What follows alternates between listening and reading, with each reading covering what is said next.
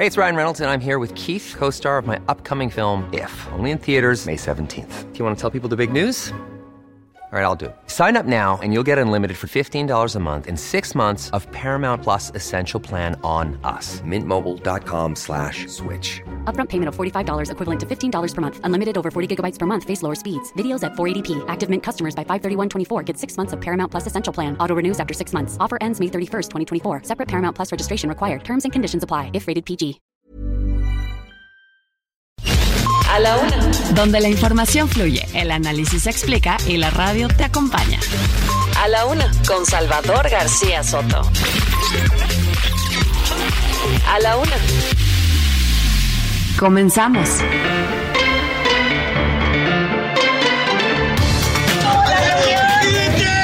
Presidente, regálanos, regálanos. Como si fueran dueñas, como si con eso las fueran a revivir. Que pienses así siendo mujer. Qué mal que pienses así siendo mujer.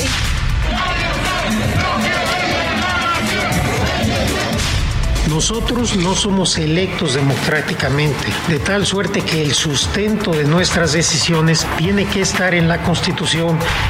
Respetuosamente no comparto, respetuosamente, los comentarios de que nosotros no somos electos democráticamente.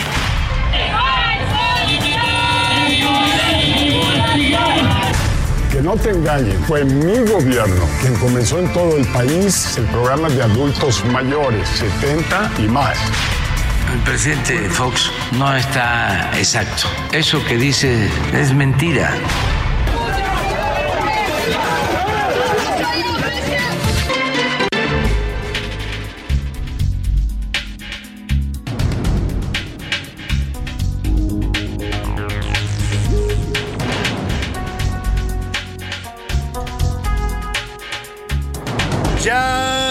Es la una de la tarde en punto en el centro de la República. Los saludamos con mucho gusto. Estamos iniciando a esta hora del mediodía a la una, este espacio informativo que hacemos para usted todos los días a esta misma hora del día. Aquí estamos, una de la tarde con dos minutos marca el reloj. Y aquí estamos, todo este equipo de profesionales listo para informarle, para entretenerle y también para acompañarle en esta parte de su día, en este mediodía de viernes 9 de junio de 2023. Estamos llegando al segundo viernes, es el, el primero o el segundo, es el segundo viernes, no, primer viernes del mes de junio, o ya es el segundo, creo que es el segundo ya, el segundo mes, de, segundo viernes del mes de junio y lo hacemos con mucho gusto, de verdad, con toda la actitud para estarle acompañando en este momento antes de que comience usted su fin de semana. Vamos a informarle de lo más importante, solo lo más importante que haya ocurrido en la ciudad, en el país y en el mundo. Se lo tendremos aquí en A la Una en las siguientes dos horas. A nombre de todo este equipo de profesionales que me acompaña, los saludo con gusto. Soy Salvador García Soto y en las próximas dos horas le estaré informando y acompañando. 28 grados centígrados la temperatura en este viernes aquí en la Ciudad de México eh, pues a, prepárese y hidrátese e hidrátese más bien, eh, tome mucha agua, eh, protéjase del sol, refresquese, porque hoy, hoy está pronosticado por el Servicio Meteorológico Nacional que va a ser el día más caluroso en estas olas de calor que estamos sufriendo.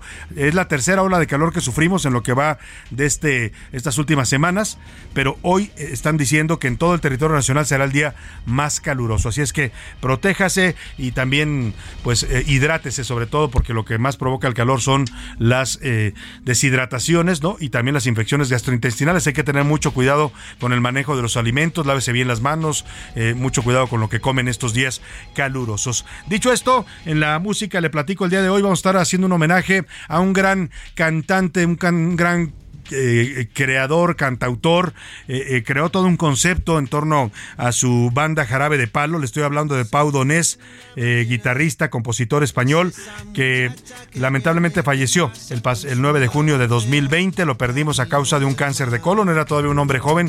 Tenía cuando falleció más o menos 50 años, si mal no recuerdo. Pero eh, vaya, lo perdimos bastante joven. Todavía tenía un, un futuro por delante como creador de música, creó grandes éxitos, grandes éxitos, 53 años de edad tenía cuando falleció eh, y grandes éxitos que hoy pues son, vamos a estarlo recordando a este gran cantautor Pau Donés. Y vámonos rápidamente a los temas que le tengo preparados en este viernes pleito. El gobierno de Canadá se unió hoy a la solicitud de consultas que hizo Estados Unidos bajo el capítulo 31 del TEMEC en contra de México, después de que México prohibiera eh, la importación de maíz transgénico procedente en su mayoría de los Estados Unidos para consumo humano. Va a Canadá como tercera parte y es otro nuevo pleito que se gana México en el TEMEC por leyes pues que violentan los intercambios comerciales con sus dos socios, eh, pues los dos socios norteamericanos. Vamos a estar hablando de esto, por supuesto, y acusado, el expresidente de los Estados Unidos, Donald Trump, fue acusado de 37 cargos penales federales. Lo acusan, entre otras cosas, de retención no autorizada de documentos clasificados, documentos del gobierno de los Estados Unidos, conspiración para obstruir la justicia después de que abandonara la Casa Blanca en 2021, entre muchos otros cargos. Esto podría afectar la carrera presidencial de Donald Trump, que se ha declarado ya aspirante a la presidencia para el año 2024. Y pelea. El presidente López Obrador llamó hoy mentiroso y caradura al expresidente Vicente Fox, luego de que el panista asegurara en un video que difundió en redes sociales que las pensiones para adultos mayores no las creó López Obrador, que eh, en el gobierno federal las instituyó él cuando era presidente con el programa de 70 y más en el que ya se le daba un apoyo económico a los adultos mayores. El presidente le contestó diciendo que miente. La verdad es que los datos ahí están, pero vamos a estar hablando de este diferendo. Efectivamente, López Obrador crea la pensión para adultos mayores en la Ciudad de México, pero quien la crea a nivel federal Primero es Vicente Fox, luego la continúa Felipe Calderón y también Peña Nieto la transforma a 65 y más. Pero vamos a estar hablando de este debate y pleito que se da entre dos, el presidente actual y el expresidente Fox. Y señalados, un reporte interno de la Secretaría de la Defensa muestra un aumento. Se han disparado las quejas en contra de elementos militares por abusos de fuerza y algunos otros delitos graves que cometen en su labor de seguridad pública a nivel federal. Hay un repunte de 40% de denuncias de abusos de los soldados entre 2020 y 2023. Le voy a platicar toda la información. En los deportes, en sus marcas, fin de semana deportivo con finales de Champions League y el fútbol americano profesional en México. También la selección mexicana jugará ante Camerún. Además, que a las autoridades nos dejen concentrarnos en competir. Es el llamado que hizo hoy el clavadista Jonathan Paredes en entrevista exclusiva que tuvo con Oscar Mota para A la Una. Eh, vamos a tener hoy también en cabina a Mauricio Rugerio, que nos viene a dar la dinámica para que tres padres, tres papás que escuchen a la una, se puedan ganar un cambio de imagen, un cambio de look en el Salón Staff M de Mauricio Rugero. Ya le vamos a decir cómo puede usted participar en esta dinámica. También vamos a tener pases dobles para el teatro. Se los voy a dar en un momento más con una dinámica también para que se vaya a ver. Tenemos otros datos con Pier Angelo y Adriana Moles, que está espectacular. Ella hace la parodia de la jefa de gobierno Claudia Sheinbaum. Eh, Pier Angelo hace a Marcelo Ebrard. Tienen un debate en la obra muy divertido, de verdad. Y viene además a la cabina también la actriz Adriana Moles, que participa en esta obra de Tenemos otros datos. Y corre con Marcelo. Los curuleros de San Lázaro le cantan hoy a Marcelo Ebrard y su renuncia anunciada ya a la Secretaría de Relaciones Exteriores, con la cual, pues se les adelantó a todos los demás corcholatas de Morena y les metió presión a todos. Eso nos van a cantar los curulores de San Lázaro, Pepe Navarro y Pepe Velarde. Y en el entretenimiento, Nayar Riega nos va a hablar sobre la polémica alrededor de la docuserie de Paco Stanley, que ya empieza a dar de qué hablar, y también sobre el padre de Shakira y, y su estado de salud. Eso y más le tenemos en esta, en este, en esta emisión. En las siguientes dos horas, permítanos acompañarle y ser parte de su día. Y también permítanos lanzarle las preguntas de este día para que usted participe y haga este programa con nosotros. En A la Una te escuchamos. Tú haces este programa. Esta es la opinión de hoy. Una de la tarde con ocho minutos. Bueno, la primera pregunta, el primer tema que le pongo sobre la mesa para que opinemos, comentemos, debatamos sobre los temas de la agenda pública es este encontronazo que se produce hoy entre el expresidente Vicente Fox y el presidente López Obrador. No es la primera vez que tienen diferencias públicas, pero el tema ahora es interesante porque Vicente Fox sube un video a las redes sociales donde dice que no, no se deje engañar la gente, que el programa de eh, apoyo económico a los adultos mayores, llamado ahora Pensión para Adultos Mayores, antes se le llamaba 70 y más, después se le llamó 65, 60 y más con Peña Nieto y después se subió la edad a 65. Eh, pues eh, dice Fox que él creó este programa a nivel federal, pero el presidente López Obrador se molesta y en la mañanera le dice que es un mentiroso y un caradura, que no es cierto lo que dice. La verdad es que ahí están los datos, ¿no? Se los vamos a comentar más adelante, todo con fechas y nombres de cómo se llamaba el programa cuando es creado a nivel federal. López Obrador lo que hace efectivamente cuando llega a la presidencia es replicar las pensiones que él entregaba en la Ciudad de México cuando fue jefe de gobierno. Pero en todo caso, yo le pregunto a quién le da usted la razón en esta polémica sobre quién es, eh, pues, quién es el padre de las pensiones para adultos mayores, quién las creó de quién es la paternidad, pues para que me entienda. Le doy tres opciones para que me conteste. AMLO, él las comenzó desde que era jefe de gobierno. No, Fox las creó en el gobierno federal, como el programa 70 y más, y luego continuó con otros presidentes. O de plano, los programas no son de nadie son de la gente, ¿no? No es que, y además el dinero que dan ni siquiera es de los presidentes, es de los contribuyentes, ¿no? Somos los que apoyamos a los adultos mayores con nuestros impuestos. El segundo tema que le pongo sobre la mesa, este domingo se lleva a cabo el Consejo Nacional de Morena, donde dicen que van a definir ya su proceso interno, van a definir el método por el cual van a elegir a su candidato, las reglas, los tiempos, cómo se van a inscribir las corcholatas, cuándo deben renunciar, todo eso se define el domingo.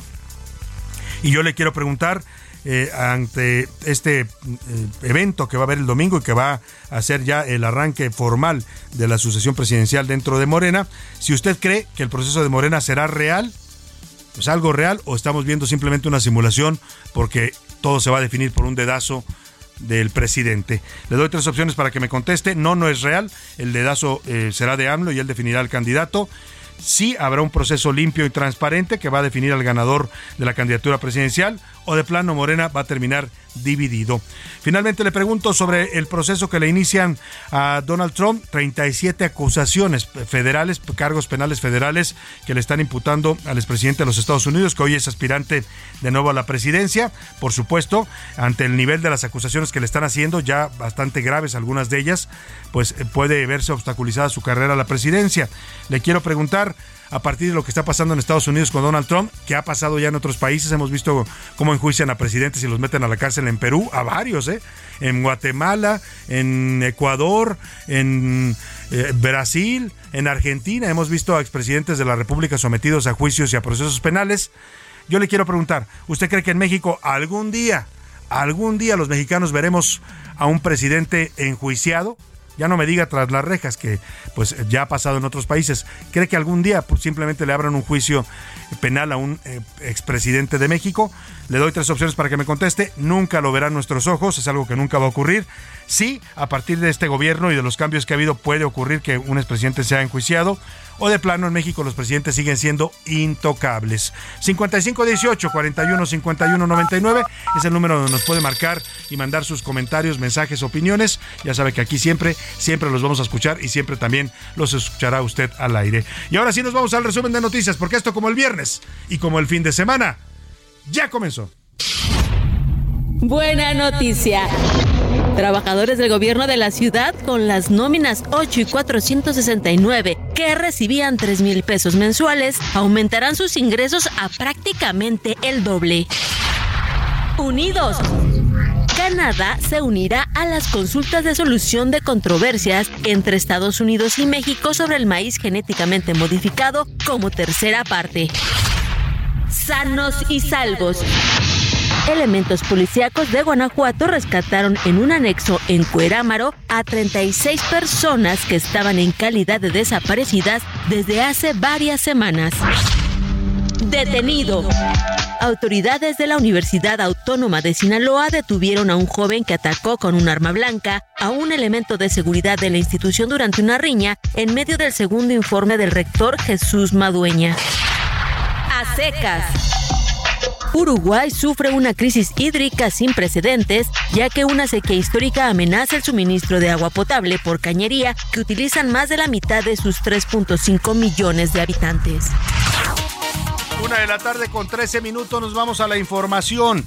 Canadá se está sumando a la queja que va a poner Estados Unidos en contra de México en el marco del TEMEC. Son consultas que pedirán para impugnar tanto Estados Unidos como Canadá, la decisión de México de prohibir en sus leyes la importación de maíz transgénico, producido la mayor parte en Estados Unidos para el consumo humano. México puso una regulación, un cambio a la ley que prohíbe el consumo de maíz transgénico procedente, de, insisto, de los Estados Unidos eh, para hacer tortillas, para pues para cualquier alimento que sea para los humanos. Se puede usar, utilizar sí para alimentar al ganado, para alimentar eh, a cualquier tipo de animal, pero no para el consumo humano. Esto ha dado pie a que Estados Unidos se queje de que México está violentando su derecho al libre comercio de su maíz, un maíz que los mexicanos hemos consumido durante décadas. Así lo dio a conocer la ministra canadiense de Agricultura, Marie-Claude Bibel quien Imari Energy, también ministra de Comercio Internacional, a través de un comunicado. Vamos contigo, Verónica Reynolds, para que nos cuentes, ya no solo es Estados Unidos el que se va a quejar en el TEMEC del maíz, eh, de esta decisión de México de no importar maíz transgénico, sino, bueno, más bien de no permitirlo para el consumo humano, sino también ahora Canadá. Te saludo, Verónica, buenas tardes. Buenas tardes, Salvador. Pues sí, así es como lo acabas de informar. Canadá se suma a Estados Unidos y es que dice que realmente no hay un una investigación que respalde o, algo que respalde científicamente que pues este maíz es dañino para la salud, ¿no? Dice que mientras no haya así no se puede prohibir eh, pues estas exportaciones, sobre todo como tú dices que vienen de Estados Unidos y es un, un mercado que tiene un valor de alrededor de 5.570 millones de dólares anuales.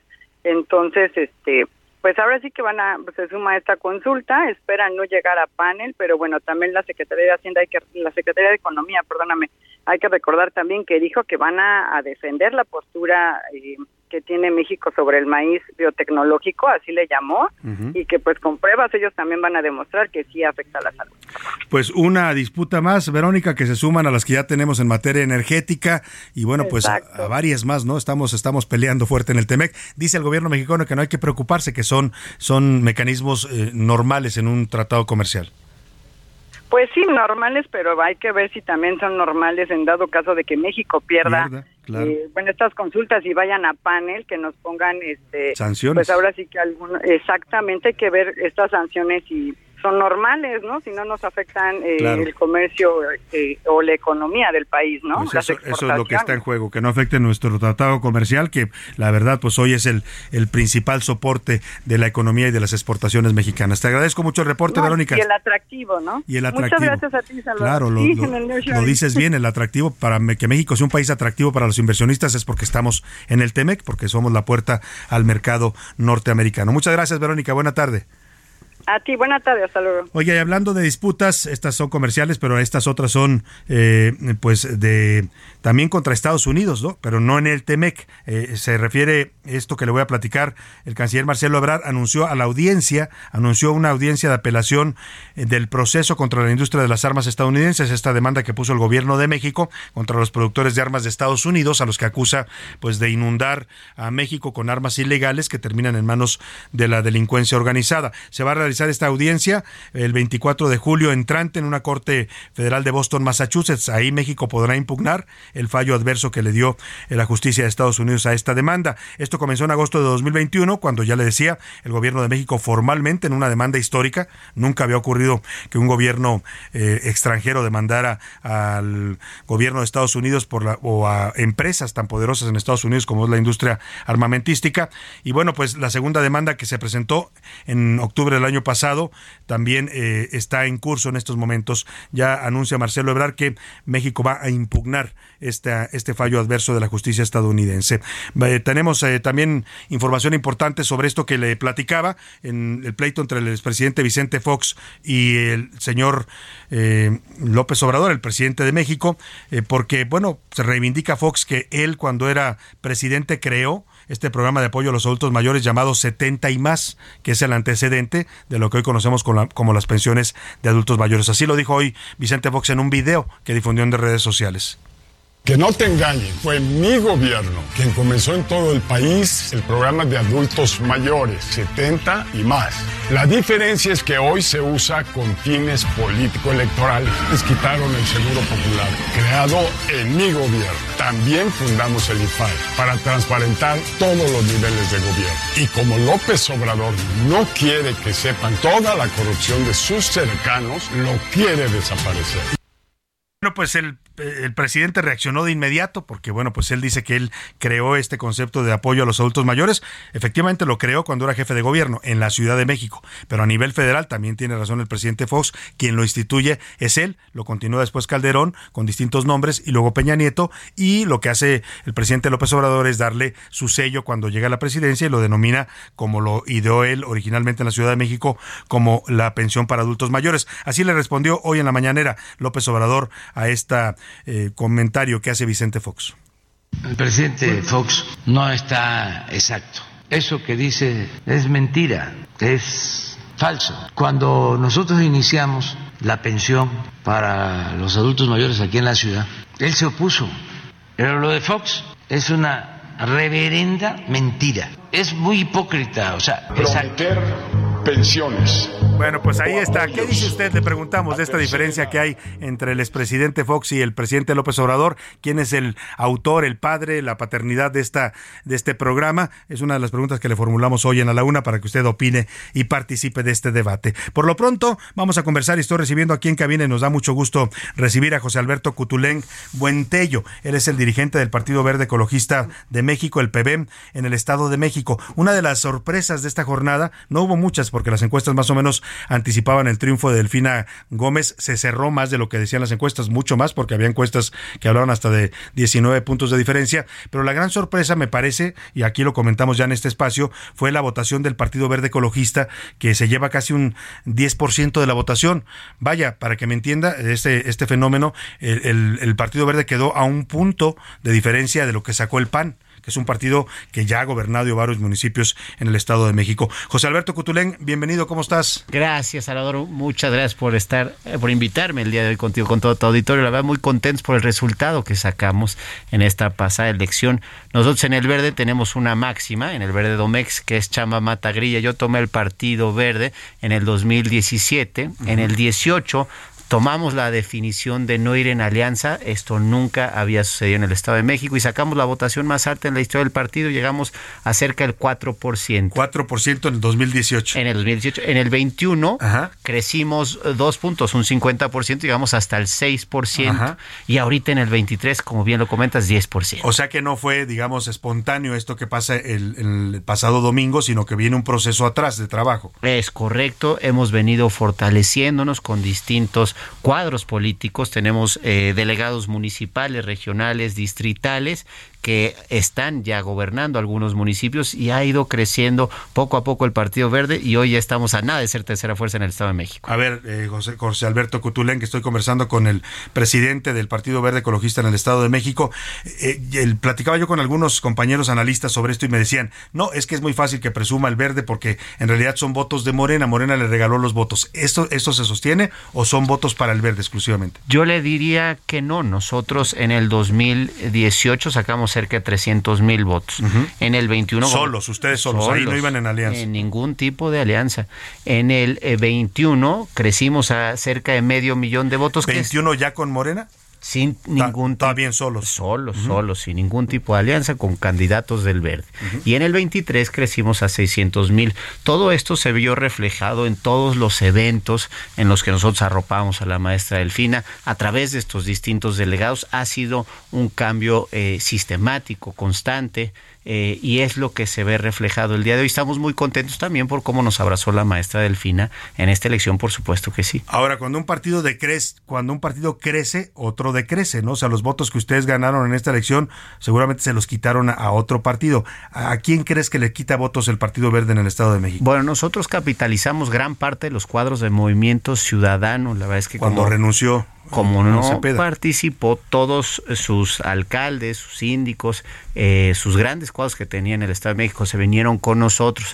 También el PAN se vino su secretaria general y de elecciones, eh, no, del PRD, perdón, y también algunos cuadros del PAN que fueron los que más decrecieron en esta elección. Nosotros eh, jalamos todos estos grandes cuadros de estos partidos. Ahora, esto, este resultado que es un, buen número, pues 10% en una elección estatal, como dices tú, están muy cerca de poder ser tercera fuerza política, a un punto del PAN prácticamente. A nada. A nada del PAN.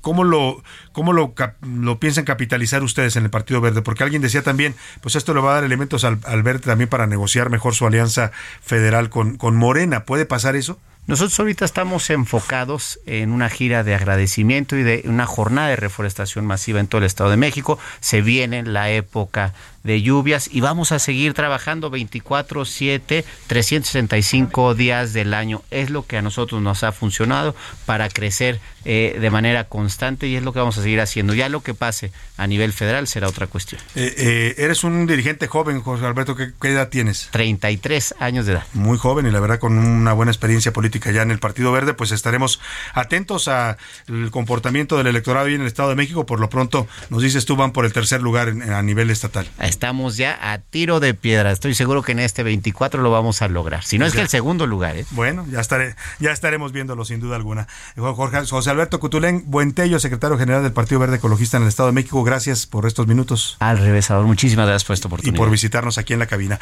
Nos vamos a ir a la pausa. De regreso inauguraremos el, eh, el homenaje musical. Ya le decía que vamos a estar homenajeando a Pau Donés, este gran cantautor español que se nos fue en el 2020. Vamos a la pausa y volvemos con más en A la Una. Hacen a la una con Salvador García Soto.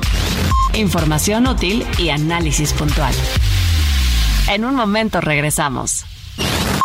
Ya estamos de vuelta en la una con Salvador García Soto.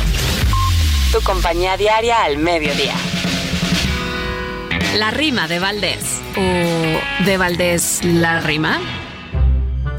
Me he quedado yo pensando, después de leer un tuitazo, ¿dónde está Alfredo del Mazo? ¿Y dónde estará operando? ¿Y qué se está imaginando después de aquella elección en la que la sucesión fue fácil, como si nada? ¿Qué le dijo su bancada si vivió mucha presión?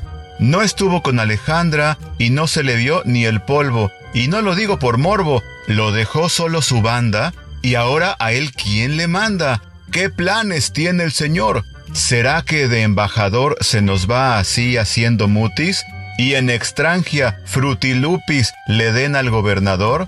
Hay que seguirle la pista y hay que seguir el dinero. En una de esas me entero que ya es parte de una lista que nuestro gran estadista va a proteger a raudales. Son daños colaterales de lo que se ha negociado, lo que sea por el Estado de México, mis carnales. En 2001, el cantante italiano de ópera Luciano Pavarotti invitó personalmente a Pau Donés a participar en el festival Pavarotti and Friends, el cual contó con la colaboración de grandes personalidades y agrupaciones como Celia Cruz, Barry White y la banda inglesa Deep Purple.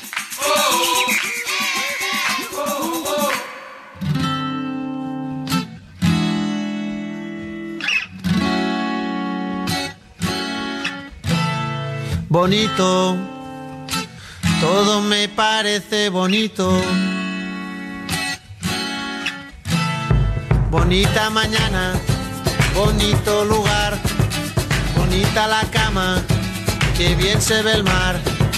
Bonito es el día que acaba de empezar, bonita la vida. Respira, respira, respira. Mi teléfono suena, mi pana se queja, la cosa va mal, la vida le pesa que vivir así ya no le interesa, que seguir así no vale la pena. Se perdió el amor, se acabó la fiesta, ya no anda el motor que empuja la tierra. La vida es un chiste con triste final, futuro no existe, pero yo le digo bonito. Todo me parece bonito. Bonito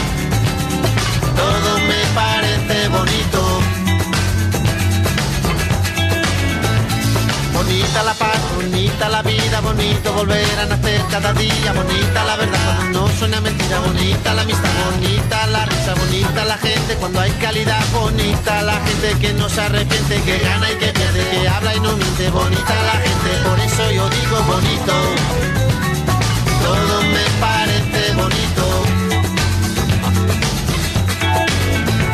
la tarde con 33 bu- minutos, 33 bonitos iba a decir, de estar escuchando esta canción que se llama Así Bonito, de Jarabe de Palo en el 2013, una composición de Pau Donés, que es un canto pues al optimismo, al, a valorar las cosas pequeñas de la vida, eso que de pronto perdemos de vista cuando estamos ofuscados, cuando estamos estresados, cuando estamos preocupados por los problemas, por, por las eh, dificultades que enfrentamos. Hay que valorar la vida y el canto que hace Pau Donés en esta canción es eso, es bonito todo lo que nos rodea si queremos verlo así. Es una actitud ante la vida, pues, y es de lo que habla. Qué paradoja que el hombre que compuso esta canción haya terminado, pues, eh, perdiendo una lucha contra el cáncer, ¿no?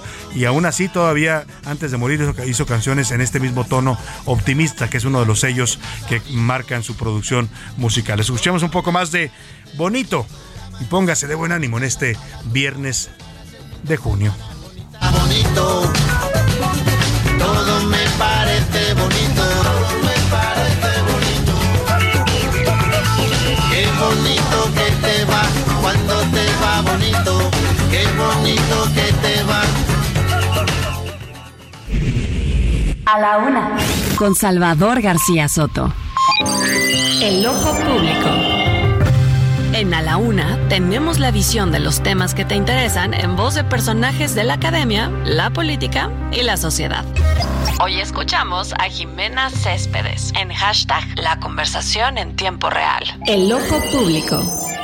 La semana empezó con las reacciones a las elecciones del pasado fin de semana en el Estado de México y Coahuila. Lo primero es que así como fue baja la participación en el Estado, la actividad digital también fue inusualmente muy baja. Lo atribuimos a tres causas principales. Por un lado, por ser elecciones locales, por el otro porque las únicas actividades que llamaron la atención fueron los debates y porque adicionalmente, para bien o para mal, el presidente de la República no se metió. La cena del lunes, precisamente del presidente Andrés Manuel López Obrador con sus corcholatas y algunos gobernadores, ha dado mucho de qué hablar esta semana. El nombre del restaurante donde se vieron, las reglas para la sucesión, el compromiso de unidad y que no hubiera invitado a Noroña han sido de los temas más relevantes dentro de la conversación en redes sociales. El personaje de la semana fue Marcelo Ebrard. Primero, y valga la redundancia, por ser el primero en renunciar. Segundo, por sus declaraciones en relación con su participación en los métodos de elección y la solicitud de piso parejo. Y tercero, porque es el que mejor actitud genera entre la opinión pública. La decisión de separarse a partir de la próxima semana de la Secretaría de Relaciones Exteriores tuvo más de un 63% de positivos. Varios de los mensajes señalan que es el candidato ideal para llegar a la presidencia, pero solo les preocupa que pueda llegar a negociar con Movimiento Ciudadano. Marcelo y Democracia 4T fue uno de los hashtags usados por sus seguidores. Finalmente, el ganador de las elecciones fue el INE. Casi todos los mensajes relacionados a la jornada electoral en el Estado de México y Coahuila fueron positivos, especialmente en lo relativo al PRE. La pregunta que queda en el aire es, ¿será que estamos en el plan C? Soy Jimena Céspedes y nos vemos la próxima semana en A la Una con Salvador García Soto. Una de la tarde con 36 minutos. Escuchaba esta pregunta con la que cierra su participación de hoy Jimena Céspedes de la empresa MW Group, que cada semana nos da un panorama sobre lo que se movió en la conversación digital, en las redes sociales, lo que la gente dice, interactúa sobre los distintos temas públicos. Y cerraba ya preguntando, ¿será que estamos ante el plan C? Porque efectivamente el INE salió muy bien evaluado después de esta jornada comicial en Coahuila, Estado de México, porque dio resultados muy oportunos. A las mm, nueve de la noche, nueve y media, ya estaba dando los conteos eh, eh, preliminares, ya oficiales, que confirmaban lo que después ya hicieron realidad los resultados finales. Y bueno, interesante esto que nos decía, como la salida eh, pues por delante de Marcelo Ebrard, el paso adelante que dio Marcelo con respecto a los otros candidatos al renunciar primero que ellos, pues lo, lo colocó, lo posicionó bien, digamos, en la conversación digital. La gente vio bien esta decisión de Marcelo y lo vieron como tomando ventaja en esta carrera que se llama la sucesión presidencial. Oiga, el presidente andaba muy de buenas el lunes, ¿se acuerda que le dije aquí que salió cantando una ronda infantil y luego se fue a cenar con sus cuates las corcholatas y los gobernadores de Morena? Andaba muy muy risueño, muy contento, más o menos se le mantuvo el buen ánimo en la semana, pero hoy no sé si anoche no durmió bien el presidente, si cenó gallo, el caso es que salió hoy bravo, ¿no? Salió como que lo soltaron del, del redil, haga de cuenta como cuando le abren la puerta a los toros y salió a investir a todo mundo en la mañanera, agarró parejo, criticó a todo mundo, se lanzó contra Fox, mentiroso, caradura y otro de los que le tocó en este, eh, pues en esta andanada presidencial, que ya estamos acostumbrados que las mañaneras sean este foro donde el presidente ataca a los ciudadanos, algo nunca visto en México. ¿eh? Ah, sabíamos de presidentes, eh, si usted quiere, perversos, ¿no? Que mandaban a golpear a alguien o mandaban a, acusar a alguien de algún delito por un tema político, ¿no? Eso lo sabíamos, o algún empresario, le inventaban cargos, pero que un presidente de su propia boca sacara insultos, ataques, descalificaciones, denigraciones en contra de ciudadanos, burlas, ¿no? Acusaciones de delitos, de corrupción eh, contra ciudadanos, pues eso no lo habíamos visto hasta hoy con López Obrador. El tema es que al que le tocó también hoy en esta eh, mañanera fue al gobernador electo del PRI o de la Alianza Va por Coahuila, Manolo Jiménez, el que ganó pues las elecciones en Coahuila el pasado domingo, que las ganó de manera abrumadora, ¿no? Una diferencia de más de 35 puntos con el segundo lugar que fue el candidato de Morena, Armando Guadiana. El presidente se molestó porque Manolo Jiménez dijo algo que yo le voy a poner y, usted me, y ahora le, después después le digo lo que dijo el, le respondió el presidente. Y también es un tema para debatir ¿eh? si usted quiere mandarme opinión sobre eso al 55 18 41 51 99 lo que dice Manolo Jiménez en esencia es que sí los programas sociales son importantes y son buenos para ayudar a la gente darles subsidios apoyos eh, eh, dinero pues no pero que nunca un programa social se va a comparar con la importancia de un empleo o sea para él es más importante crear empleos con los que la gente pueda trabajar, eh, ganarse la vida, subsistir y salir adelante con un empleo digno que eh, está repartiendo dinero a los más necesitados. Eso es lo que dijo en esencia el candidato. Escúchelo y ahora le, le pongo lo que, lo que le respondió el presidente una eh, acción irresponsable de parte de un gobierno. Las políticas que implementan de supuesto bienestar a través de tarjetas o programas sociales se contrapone contra a combatir el trabajo. y porque jamás, jamás de los jamases, un programa social va a suplir lo que representa un empleo para una familia. Yo, francamente, coincido, ¿eh? Sí, estoy de acuerdo aquí y le he dicho que apoyo algunos programas sociales del presidente López Obrador. Me parecen justos el darle una pensión mm, eh, a los adultos mayores. Me parece totalmente justo porque ya trabajaron toda una vida que el Estado los apoye. Eh, pero pues, si el Estado genera empleos, inversiones, atrae inversiones, el Estado no los genera, pues los genera la iniciativa privada, pero el Estado tiene que dar certidumbre, leyes claras y tiene que dar ah, estabilidad, seguridad para que las inversiones vengan y generen empleos. Hasta ahí vamos bien, a mí me parece que lo que dijo Manolo Jiménez es correcto, pero al presidente no le gustó.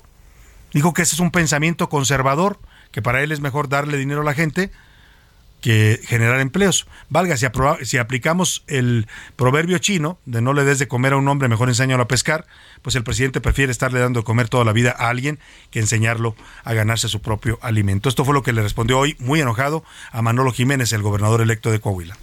Ese sí es un pensamiento conservador, pero no es directamente este, en contra de la pensión.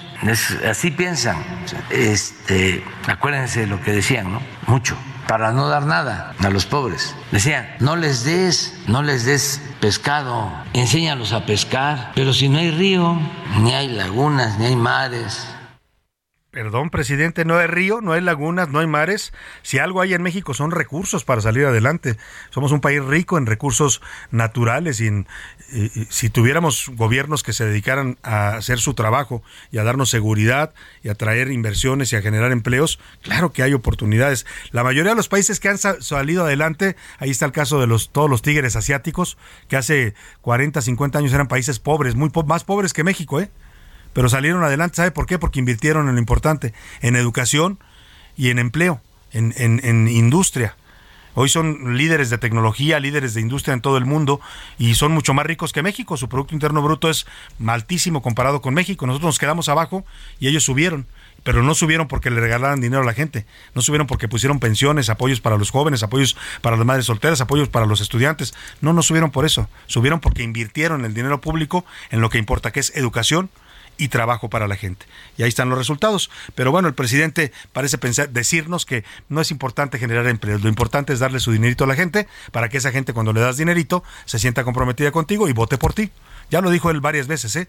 Los pobres son para él como mascotas a los que hay que alimentar. Alguna vez dijo eso. Es como una mascota, tienes que alimentarla si no se muere de hambre. Así ve el presidente a los mexicanos. Vámonos a otro tema importante.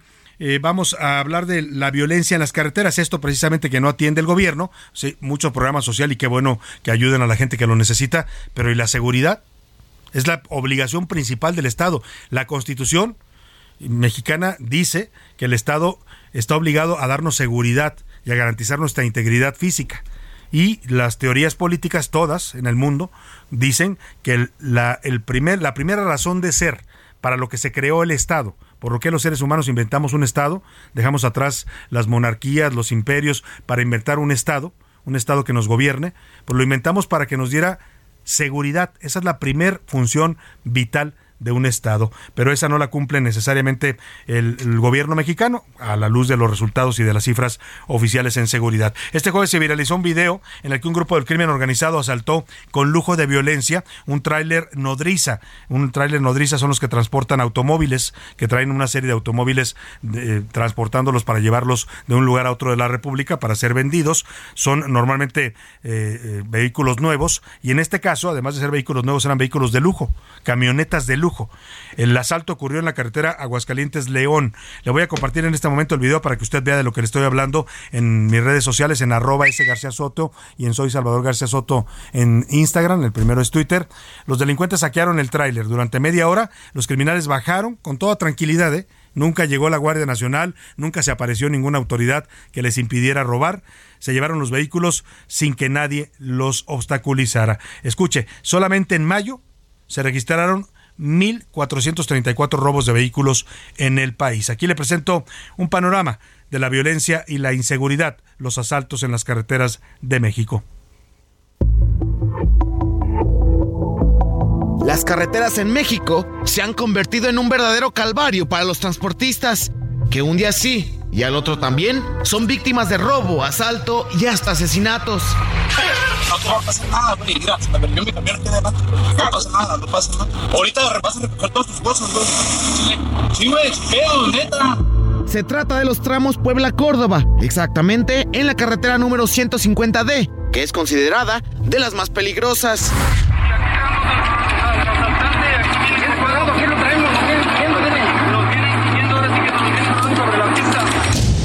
También la autopista Matehuala-Monterrey, donde los asaltos y desapariciones son recurrentes. El camión se había desviado de ruta a las 2 de la mañana, pierde contacto con los operadores. Después de dos horas le hablan, pero de un teléfono del operador, pero no era el operador, pidiendo rescate por la gente. Además, de Morelia, Puerto San Lázaro, Cárdenas, Michoacán, Autopista México-Cuernavaca, Urracas, Matamoros y la Querétaro-Irapuato. Maniobra detectada. Ya ya ya.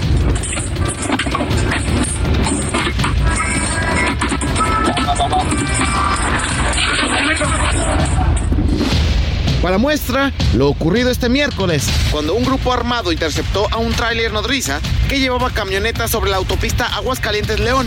Bloquearon en ambos sentidos y se llevaron las unidades. La situación es tan alarmante que cada mes, en promedio, se registran más de mil denuncias por robos a vehículos en carreteras federales. Guanajuato, Querétaro y Jalisco lideran en este ilícito. Así, la inseguridad en carreteras de México. Para la una con Salvador García Soto, Iván Márquez. Ahí está, así está el panorama de la seguridad en las carreteras, pero pues ¿qué importa la seguridad? Lo importante son, dice el presidente, los programas sociales, darle dinero a la gente, eso es lo que más le importa a López Obrador. Oiga, y hablando de expresidentes, en este caso no de mexicanos, sino del expresidente de Estados Unidos, Donald Trump, está enfrentando en este momento 37 cargos, ya le decía, lo acusaron de 37 delitos, algunos de ellos tan graves como el manejo de documentos clasificados y el robo incluso de documentos oficiales del gobierno de Estados Unidos confidenciales que se llevó a su domicilio particular. Son todos estos eh, delitos se habrán cometido después de dejar la Casa Blanca en el año 2021. Ya se empieza a ver que esto, esto sí puede ser una complicación seria, un obstáculo serio a este proceso para las aspiraciones presidenciales de Donald Trump. Pero vamos con Lalo Campos, periodista mexicano radicado en Estados Unidos, que nos cuenta del impacto que está teniendo esta noticia de los 37 cargos ya, algunos de ellos graves, contra Donald Trump. Lalo, te saludo, muy buenas tardes, ¿cómo estás? Salvador, ¿cómo estás? Buena tarde, te saludo. Los problemas judiciales para Donald Trump siguen y solamente se van acumulando y complicando su ruta rumbo a la elección presidencial de 2024 a la presidencia de los Estados Unidos. ¿Y por qué te digo que se complica esto, Salvador?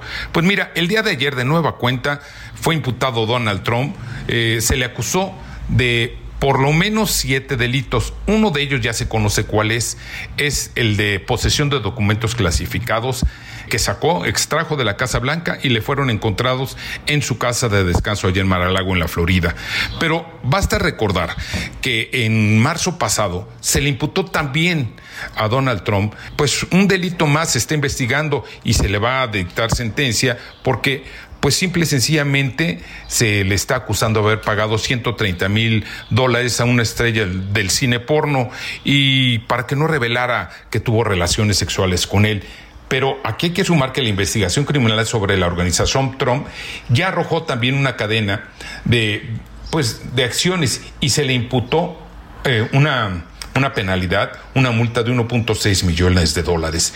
El tercer asunto que tiene ahorita realmente a Trump contra la pared es el asalto al Capitolio del 6 de marzo de 2021, donde pues simple y sencillamente trató de impedir la, la victoria electoral del presidente Joe Biden, la confirmación. Y mira, por si fuera poco, hay que tener también presente y en la agenda que eh, pues simplemente Trump trató de cambiar los resultados electorales en Georgia.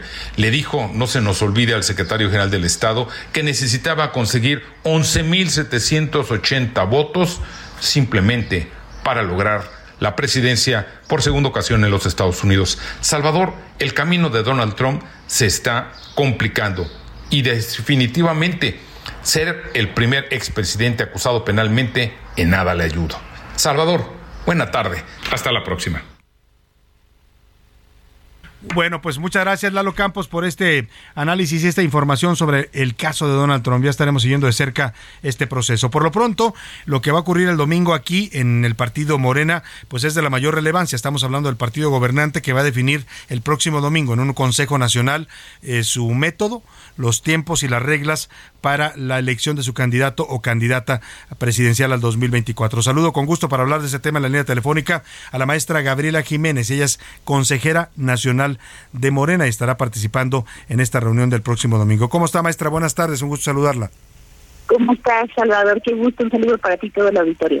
Oiga, platíquenos, ¿qué es lo que va a ocurrir el domingo? Porque sabemos que se reúne este órgano interno de Morena, que es el Consejo Nacional, el máximo órgano, pero ¿qué es lo que van a hacer y cómo va a ser esta mecánica para tomar esta definición tan importante? Mira, estamos convocados el domingo a partir de las once y media para empezar a trabajar a la una. Nos van a enviar el proyecto de lo que se va a votar eh, antes del domingo para que lo podamos revisar y analizar y se va, lo que se va a proponer es el método de selección para el candidato o candidata de Morena. Lo que, se, lo que se va a analizar en primer lugar es la fecha de la encuesta, cuándo sería, si va a ser una encuesta o si van a ser más, más encuestas, si va a ser una sola pregunta o van a ser nueve preguntas, como actualmente es el método tradicional de Morena para elegir candidatos y candidatas sin duda un, proceso importante. ¿Qué tan eh, el mecanismo es eh, totalmente democrático? Le pregunto porque eh, pues la gente normalmente no sabe lo que pasa dentro de los partidos. ¿Van a poner propuestas sobre la mesa y les van a ir debatiendo? ¿Cómo se va a hacer la, la dinámica? Sí, exactamente. Se va poniendo, se va discutiendo punto por punto y después se va votando para que se apruebe por mayoría del Consejo. Somos aproximadamente 350 consejeros nacionales de todo el país los que nos vamos a reunir de manera presencial, incluyendo a todas las gobernadoras y gobernadores de Moreno. Vienen presentes también los gobernadores. Entiendo que hay dirigentes también, hay secretarios de algunos estados. Es la composición más o menos del Consejo. Sí, les voy a platicar un poquito para toda la gente cómo más o menos está compuesto el Consejo. Son 200 consejeros nacionales que fueron elegidos por voto directo. En todo el país tenemos más de 3.000 consejeros estatales en cada estado. Son 10 por distrito federal. De estos 3.000 consejeros estatales se votaron 200. Los 200 más votados de todo el país son consejeros nacionales. También los gobernadores de Morena son consejeros nacionales, los presidentes de los partidos en los estados, sus secretarios generales y sus secretarios de organización son consejeros nacionales y también tenemos consejeros nacionales de Morena de mexicanos en el exterior y eso da un total de aproximadamente 350 consejeros y consejeras. Claro. Ahora, maestra, estamos platicando con la maestra Gabriela Jiménez, consejera nacional de Morena, que nos explica el proceso que va a ocurrir el domingo para definir su método para la elección de su candidato presidencial. ¿Qué pasa con los aspirantes, con los precandidatos de Morena, que son, sabemos, oficialmente seis? ¿Estarán participando? ¿También ellos tendrán voz y voto en esta reunión o ellos nada más asisten como, como invitados? estarán presentes los, los seis, este, los seis estudiantes, de, bueno, las seis corcholatas, podemos decir, estarán ahí presentes. Y todavía falta que nos envíen el orden del día para para el domingo, pero lo más seguro es que cada uno de ellos tendrá que presentarse y dar alguna breve exposición. Oiga, hemos visto algunos consejos de Morena cuando ha habido procesos internos. Recuerdo algunos cuando estaban eh, en la elección de consejeros eh, o cuando vino la elección entre Porfirio Muñoz Ledo y Mario Delgado, que se ponían muy intensos, que había incluso discusiones. Algunos terminaron eh, rompiendo la sesión por, por, el, por el nivel de, calor pues del debate. ¿Cómo prevé usted que sea este, maestra? ¿Va a ser tranquilo o puede haber también ánimos encendidos? Pues bueno, definitivamente yo creo que va a ser una sesión larga, porque se van a deliberar y discutir punto por punto. Lo que sí te puedo asegurar es que más de tres cuartas partes de los consejeros nacionales eh, apoyen a Claudia Sheinbaum. O sea, ¿usted cree que Claudia tiene ventaja ahí en ese sentido?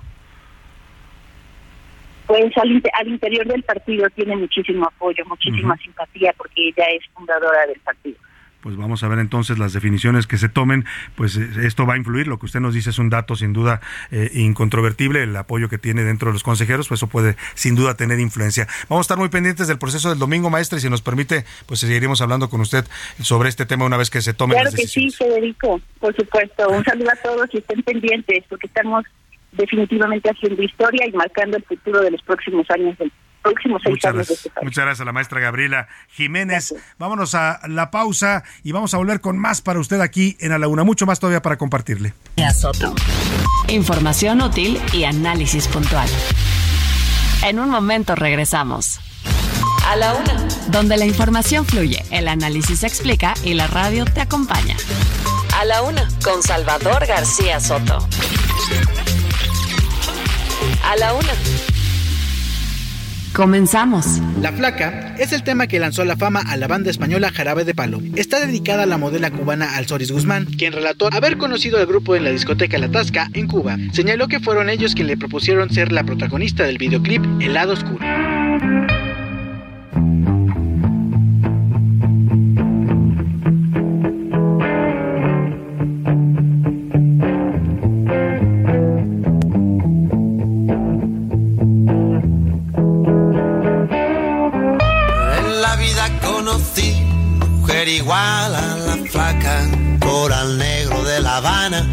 Tremendísima mulata, 100 libras de piel y hueso, 40 kilos de salsa y en la cara dos soles que sin palabras hablan,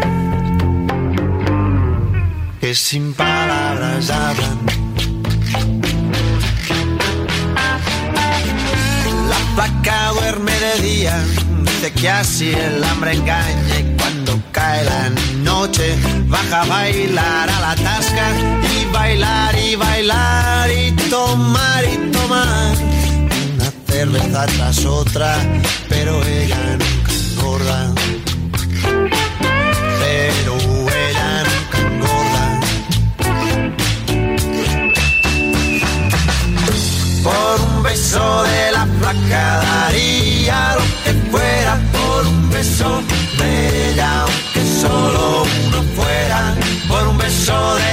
placa daría lo que fuera, por un beso de aunque solo uno fuera,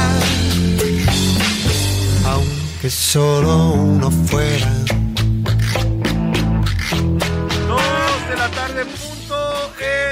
Centro de la República. Es un gusto saludarlo. A esta hora estamos iniciando la segunda hora de A la Una y también ya la tarde de este viernes 9 de junio. Podemos decir casi casi que ya empieza el fin de semana.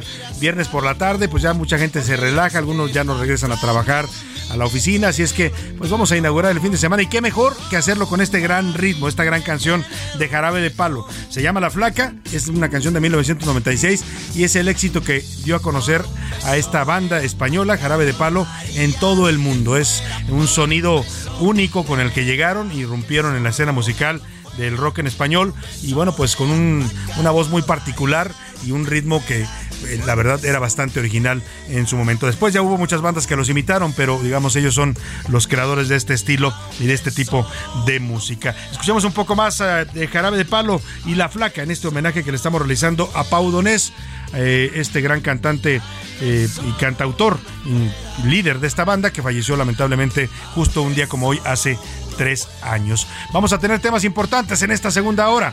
Ahora le platico lo que le tengo preparado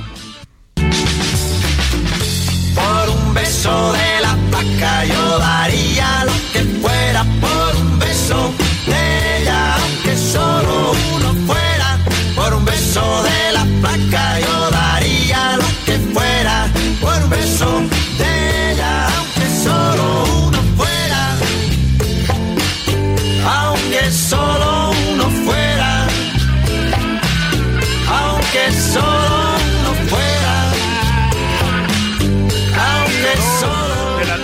cuatro minutos, aunque solo fuera un besito, daría lo que fuera, decía el gran Pau Donés en esta canción de Jarabe de Palo. Y tenemos mucho, mucho todavía que compartirle en esta segunda hora de la una. Le tengo temas importantes para estarle informando, para estar comentando. Vamos a hacer el debate, por supuesto, con sus opiniones sobre los temas que hoy pusimos sobre la mesa. Le platico, vamos a hablar de un reporte interno de la Secretaría de la Defensa Nacional que muestra un incremento en las quejas que hay contra abusos, abusos de fuerza, incluso algunos delitos graves cometidos por militares en el cumplimiento de su trabajo, en este caso como responsables de la seguridad pública de los mexicanos. Hay un 40% de aumento en las quejas de abusos de los soldados. Le voy a tener el reporte. Oiga, y en Chiapas, en Chiapas una noticia lamentable, un comando armado atentó hoy en contra del presidente municipal de la Concordia, Miguel Ángel Córdoba Ochoa, que afortunadamente sobrevivió al ataque refugiándose en una escuela en Tuxtla Gutiérrez. Le voy a tener todo el reporte desde Chiapas. Vamos a estar recibiendo aquí en la visita eh, en el estudio un personaje muy muy importante. Ya le voy, ya, ya les diré quién viene, quién viene a, a la cabina de a la una. Eh, usted lo conoce porque anda por todos lados haciendo campaña, ¿no? Es una de las corcholatas principales. Algunos piensan que la favorita. Bueno, pues vamos a tener su visita aquí en la cabina. Y también le voy a tener boletos, pases dobles para que se vaya a ver, 10 pases dobles para que se vaya a ver esta obra de Pierangelo. Tenemos otros datos, le voy a tener eh, más adelante la pregunta, en un momento más se la doy para que usted se vaya a ver este, esta divertida obra de teatro. En los deportes también estará Oscar Mota con todo el reporte sobre las finales de la Champions League, nos va a contar también sobre el llamado que hacen los deportistas al gobierno, en fin, temas importantes que nos trae eh, Oscar Mota y también Mauricio Rugerio viene a la cabina para regalar, bueno, hoy ya empieza la dinámica, para regalar tres cambios de look a los papás de a la una. ¿eh?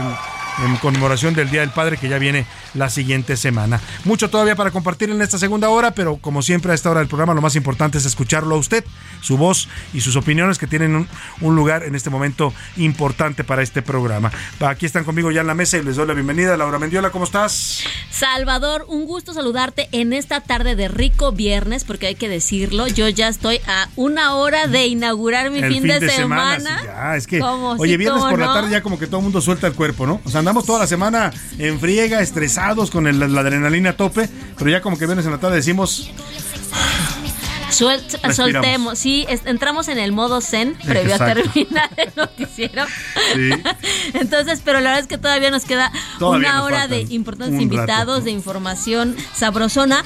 Y bueno, pues Salvador, aquí dando la bienvenida a José Luis Sánchez, que ya viene con la actitud, con el look. Ya trae playera. Haga de cuenta que José Luis viene hoy como Luis Miguel en aquel disco de 20 años, así más o menos, una playerita eh, eh, pegada al cuerpo, ¿no? Presumiendo su fitness, José Luis Sánchez. ¿Cómo estás, José Luis? Bienvenido. Salvador García Soto, Laura Mendiola. Ojalá me vea como Luis Miguel. Bueno, ojalá, no, deja no, eso. Su ahorita cuenta, ya te ves mejor. Su, cuenta, su cuenta, deja eso, su cuenta. Vale, que ya se volvió más humilde Luis Miguel. El otro andaba firmando autógrafos en el pues, aeropuerto. Oye, pues no le queda de otra, Salvador. Antes era inalcanzable para sus fans, ¿no? Sí. ya, ya se le ve más humilde. Y tiene que entender también que la cercanía con la gente, porque las redes sociales es lo que ha provocado eso. Y los artistas hoy por hoy tienen esa cercanía precisamente porque no están de pues de fresones y payasos. ¿no?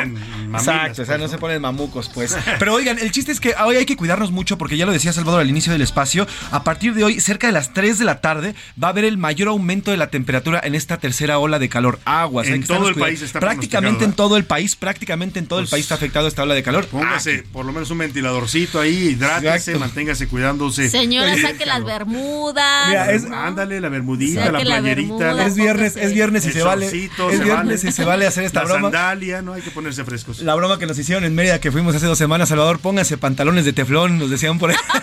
ya no digan la Ya no diré por qué, pero bueno.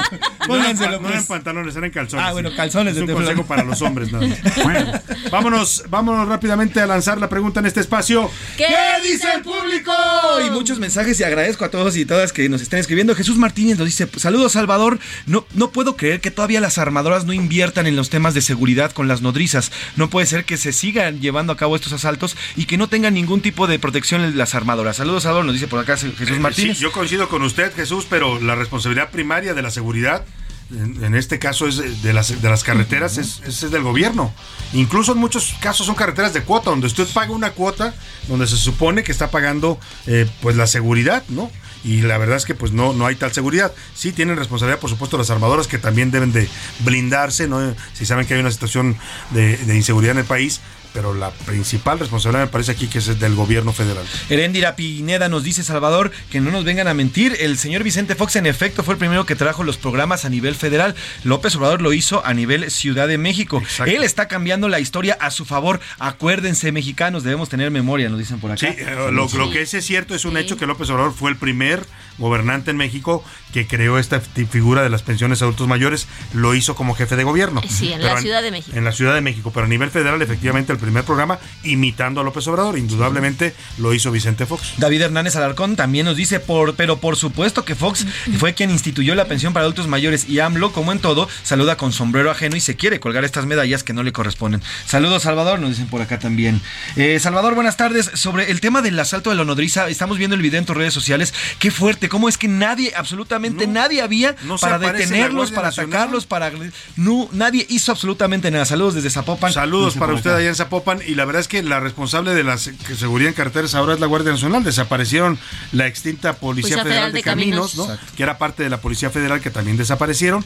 Pero la verdad es que yo me ha pasado ya que cuando usted viaja por carretera es rarísimo ver a los guardias nacionales. ¿eh? Por allá, cada 100 kilómetros se le aparece uno, ¿no? O un cartoncito de estos Sí, que o nada un más. cartón.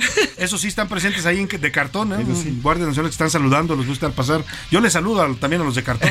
Por lo menos, ¿no? Por- Alfredo García Para Marinos. no sentirme Para no solo. sentirme solo en la carretera. Alfredo García Marín nos manda la imagen de 29 grados en Orizaba, nos dice por acá. Ay. Aquí sí hay calor y no. eh, Nos dice por Ay, acá. pues saludos a. Orizaba, ánimo con el calor. Nos dice por acá, Salvador López Obrador pelea la paternidad de las pensiones, pero estas pensiones no las paga López Obrador, las pagamos tú, yo y todos los mexicanos. Al final nosotros somos los que damos esa pensión. Se molesta que le ataquen dice, sus es que programas. quiero mucho a López Obrador porque me, me da mi dinerito.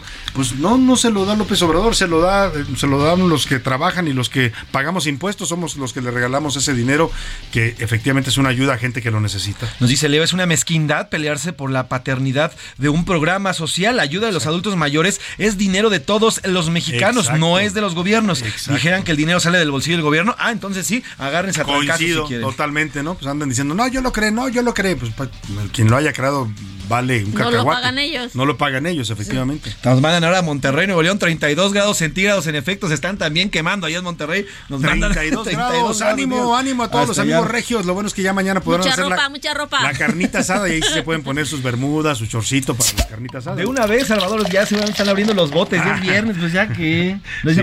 Saludos, Salvador. Mira, también nos están mandando desde Tabasco 29 grados centígrados y dice que va a llegar a 36 grados a las 5 de la tarde. oye, y el calor de Tabasco es húmedo como pocos, ¿eh? Yo la- en Villahermosa he sentido el calor más húmedo que he sentido en cualquier parte de la República. O sea, sales a la calle y estás empapado ya en cuanto sales, porque hay mucha humedad en el Sí. ambiente. Nos dice por acá la, eh, Irma Reyes desde Monterrey, Salvador. El personaje que entrevistaste del Partido Verde Ecologista, sería bueno preguntarle qué opina de aquellos que apoyaron a Andrés Manuel López Obrador del ecocidio que están llevando a cabo con el tren Maya. Se siguen diciendo verdes y ecologistas y no han hecho ninguna expresión en torno a este ecocidio. No, Saludos, Salvador. La verdad es que el, el ecologismo del Partido Verde o el ambientalismo es, un- es, es bastante cuestionable, ¿no? Más bien son una franquicia política que sí tienen en sus postulados el tema ambientalista, pero pues, la verdad es que no son ambientalistas muy serios, digamos. Nos dice por acá Betty Hernández, la señora Hernández, efectivamente nuestro presidente Obrador fue quien instituyó los programas sociales desde que fue jefe de gobierno en la Ciudad de México. Hay también para adultos mayores, madres solteras y personas con Sí, discapacidad. en la Ciudad de México él los creó indudablemente. Él fue el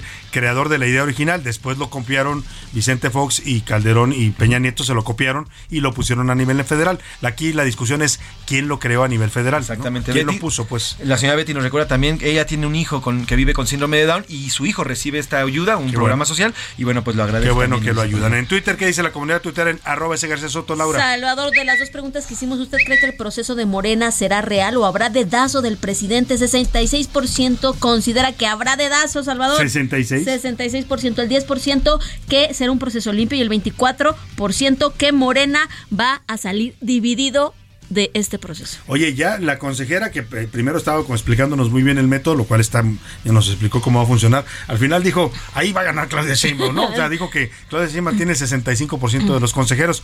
Pues sí, si se someten a votación las decisiones, si es cierto el dato que ella nos da, pues va a llevar mano sin duda Claudia Sheinbaum. Nuestra segunda pregunta, Salvador, es precisamente sobre la creación de estos programas sociales, ¿no? ¿Quién tiene la razón sobre la paternidad de las pensiones a nivel federal? El 17% considera que López Obrador, el 59% que fue Fox y el 24% que los programas no son de nadie. Pues no, no son de nadie, son al final de los contribuyentes. de quien los paga y de quien los recibe. Y los que aportamos somos los que pagamos impuestos en este país. Más saluditos brevemente, José Luis. Tenemos más saludos, Salvador. Nos están mandando ya las, las carátulas y las caretas de sus celulares. En, fíjate, en Tabasco nos están mandando saludos, Salvador. 41 grados centígrados, te saludamos acá desde Tabasco. Fíjate, 41 grados. Nos están mandando también desde Monterrey. Bueno, ya dijimos los, los 39 grados que tienen por allá. Nos están mandando también en Torreón. Saludos a toda la gente de Torreón. Tiene en Torreón están ya a 32 grados centígrados. 32 grados en Torreón. 32 grados en Torreón. bueno, pues, pues ánimo a todos con el calor. Asando, Salvador. Aquí en la Ciudad de México ya llegamos a 30 y para los capitalinos 30 grados ya es nos ahogamos de calor porque no estamos muy acostumbrados. Pero bueno, pues ánimo a todos con el calor. Cuídense, hidrátense, protéjanse del sol. Hay que ventilar la casa, no hay que poner, aunque sea un ventilador, los que en algunas zonas del país sí se usa el aire acondicionado. en el norte, por ejemplo, no puedes estar sin aire acondicionado. Así es que hay que cuidarse de esta ola de calor Hoy es el día más caluroso. Así está decretado por las autoridades meteorológicas del país. Oye, ¿cuánto crees que anda tu tierra ahorita? En Guadalajara. Híjole, conociendo unos 37 grados. Casi uno menos, 36 grados tienen ahorita ahí en Guadalajara, Y es intenso el calor. ¿eh? Y eso que Guadalajara antes era una ciudad que tenía un clima perfecto, ¿eh? Cuando yo crecí en Guadalajara, éramos 20 grados 22. Hoy, como creció la mancha urbana, pues también le dieron en la torre al clima. Saludos a, también a la gente de Guadalajara. Oiga, y está llegando aquí a la cabina un personaje muy importante. Usted lo escucha hoy por todos lados. O sea, eh, no hay día que no tengamos noticias de este personaje, que no la oigamos en el radio, que no la veamos en la televisión. Anda recorriendo el país. Mm, anda queriendo salvar la crisis del metro, en fin. Doctora, ¿cómo está? Bienvenida. Eh, buenas tardes a todos. Ay, es que me agarró la onda ronca, Está ronquita. Sí, pues es que el aire acondicionado. Y luego tanto meeting anda usted haciendo mucha campaña. Exactamente, pero estamos levantando la voz por las mujeres y bueno, la gente me dice que todo lo que hago, que todo lo que hago, que todo, lo que hago está mal. Ah, sí. Pero no está mal, es Claudia. Bueno, en realidad, doctora, la doctora en realidad es Adriana Moles, una extraordinaria actriz de comedia y actriz también de teatro que está visitándonos porque está trabajando junto con Pierangelo en esta extraordinaria obra que le hemos recomendado y que se la vamos a seguir recomendando porque es muy divertida. Eh, tenemos otros datos en el Teatro Virginia Fabregas. Bienvenida, Adriana, qué gusto tenerte aquí. Muchas gracias. Y de veras sí me, pegó la onda de calor y el aire. Sí te pegó, es que el cambio de clima está, hay que tener mucho cuidado, ¿no? Y que me tomo una paleta de limón helada, ¿no? Bueno, claro.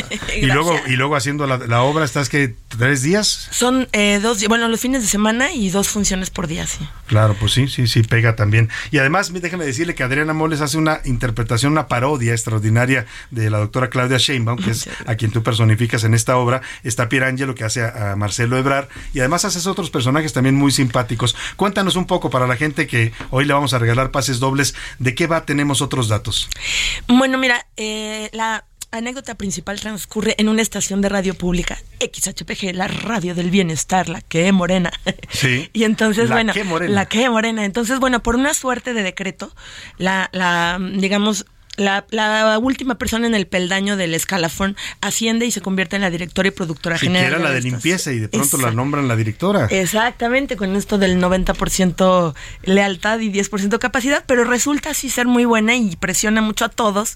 Entonces eso los pone en un aprieto al, a los personajes este, de la estación de radio pública, a los conductores, y, y, esto nos lleva hasta un debate de corcholatas. De corcholatas, esa es la parte más divertida. La primera es muy buena también, yo me reí mucho, pero en la parte donde ya aparecen tú y Pierangelo en escena, o aparece la doctora Sheinbaum y aparece el carnal Ebrar, eh, además debatiendo, es, es muy divertida, ¿no? Y, decía Pierangelo, ahora que, tuve oportunidad de ver la obra en una función que hizo especial de teatro, eh, que, un poco lo que ustedes buscan es pues, que la gente se divierta, pero también que tomemos conciencia del proceso que estamos viviendo actualmente, que viene una sucesión presidencial y una elección importante para los mexicanos. Así es, bueno, que tomemos un rol activo como, como ciudadanos y que elijamos, ahora sí que a quien queramos y, etcétera, pero que sí e, elijamos este pues una, un rol de participación, ¿no? Como, como ciudadanos y que no seamos indiferentes, que nos informemos, que para mí, en lo personal, es muy importante en este momento, pues como llevar un mensaje de unidad a la sociedad,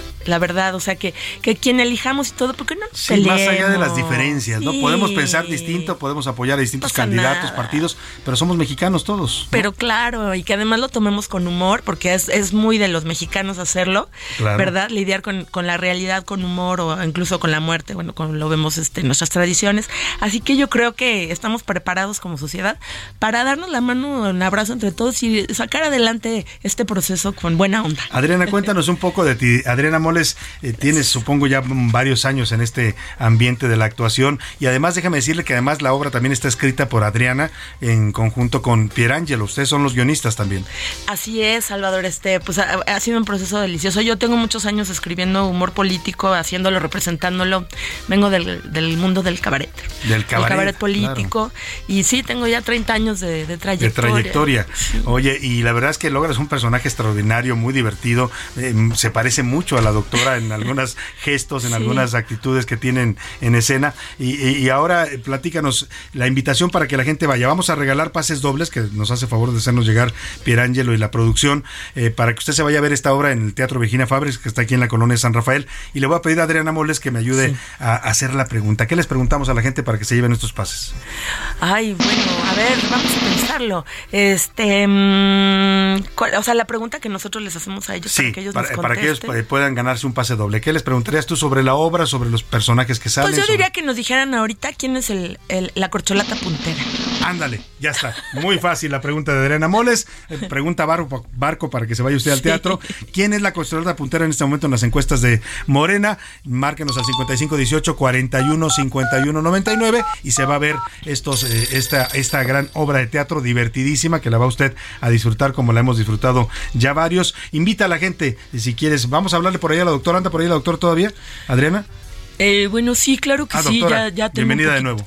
Bueno, eh, yo quiero invitar a todas las mexicanas y todos los mexicanos y todos los mexicanes a que asistan al Teatro Virginia Fábrega sábados y domingos, eh, de, el sábado cinco y media y ocho de la noche, el domingo una y media y cinco de la tarde. A esta obra tenemos otros datos, a que asistan a ver quién es la persona que va a ganar y que obviamente pues voten por mí porque Claudia es la verdad.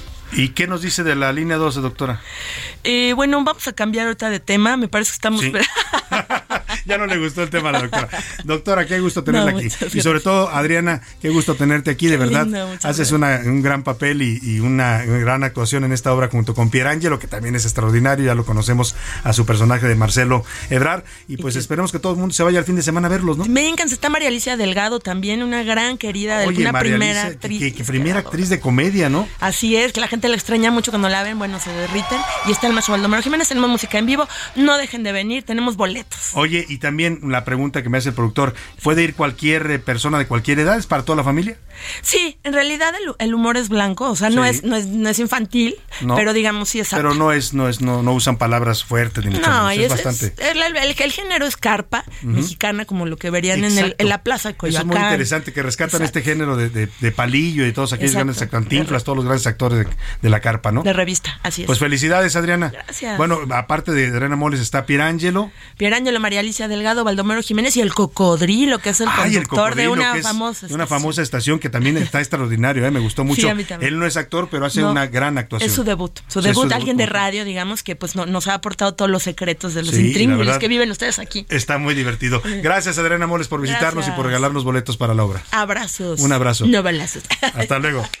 Hasta luego a la, actriz Adriana Mores y también a la doctora que me llegó junto con ella. No sé por qué venían juntas, pero llegaron aquí juntas a la cabina. Oiga, vamos rápidamente a los de, bueno, Vamos, vamos a esta información importante que le preparamos, tiene que ver con eh, el incremento. Hemos estado registrando en las últimas eh, semanas y le hemos dado las noticias, casos de abuso. El último se acaba de dar a conocer en, abuso de militares en Nuevo Laredo, que asesinan a cinco presuntos delincuentes a los que detienen.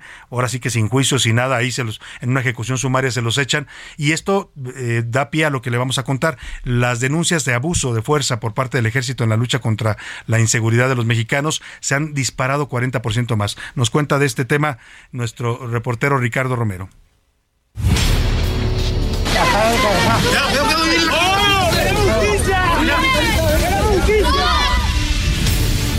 En los últimos años, dos de las principales instituciones encargadas de seguridad y de migración han registrado un aumento considerable en el número de denuncias por conductas irregulares y actos que atentan contra los derechos humanos. La primera institución es el Ejército Mexicano, que entre 2020 y 2023 registró un aumento del 43% de denuncias, esto según cifras de la misma Secretaría de la Defensa Nacional. En 2020, el Instituto Armado recibió 23 quejas y para 2023, el reporte castrense confirmó la existencia de 33 reclamos mensuales en el periodo de enero a mayo. El caso más reciente es el ataque perpetrado por militares en contra de un grupo armado que dejó cinco personas muertas el pasado 18 de mayo en Nuevo Laredo, Tamaulipas. La ofensiva quedó registrada en un video, el cual exhibió la manipulación de la escena por parte de los elementos del ejército.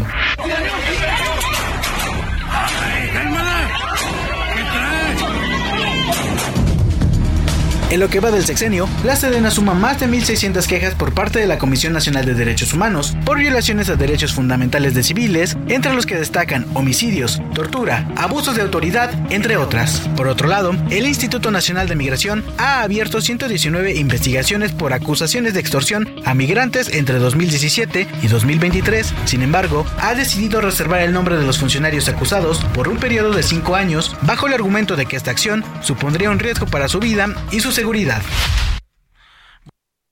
Así la situación con los abusos de fuerza en el ejército. Vámonos a la pausa y volvemos con más para usted aquí en A la Una. Puntual. En un momento regresamos.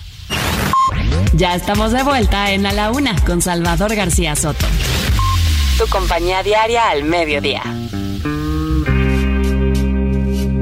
Antes de morir, la madre de Pau Donés le regaló una guitarra eléctrica. Fue ella quien le inculcó la pasión por la música a través de los discos de vinilo cuando era pequeño. Pero antes de dedicarse a cantar, ejerció como botones, de camarero, promotor, modelo y ejecutivo de una agencia de publicidad.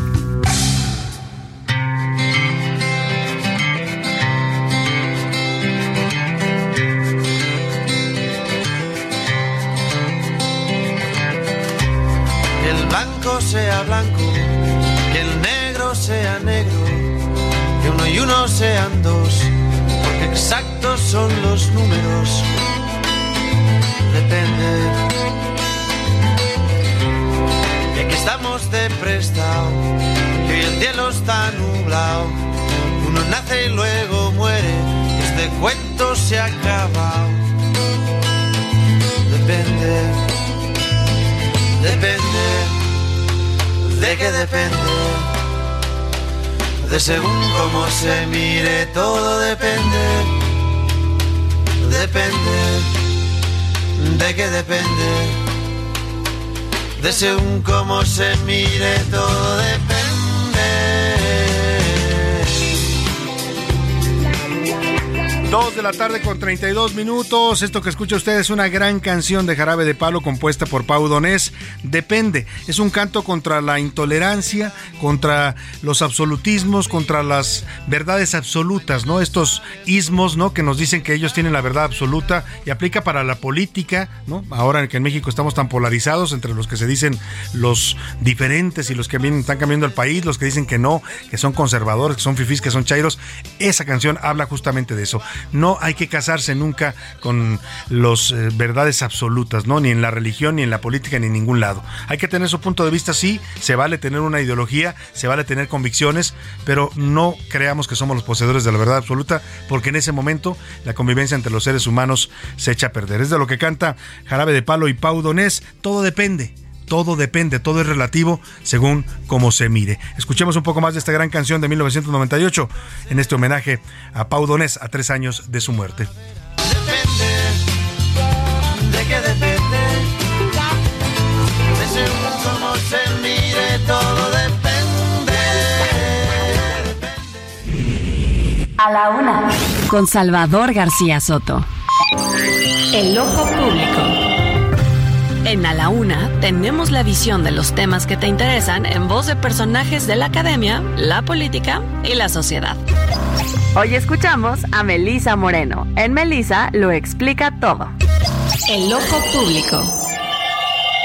Hola Salvador, buenas tardes. Tras la muerte del abuelo materno, los miembros de una familia conformada por una madre soltera, un hijo homosexual y una hija que constantemente cuestiona el rol que se le asigna a las mujeres en su entorno, se preguntan qué hacer con el hogar que han heredado, cuáles herencias aceptar y cuáles no.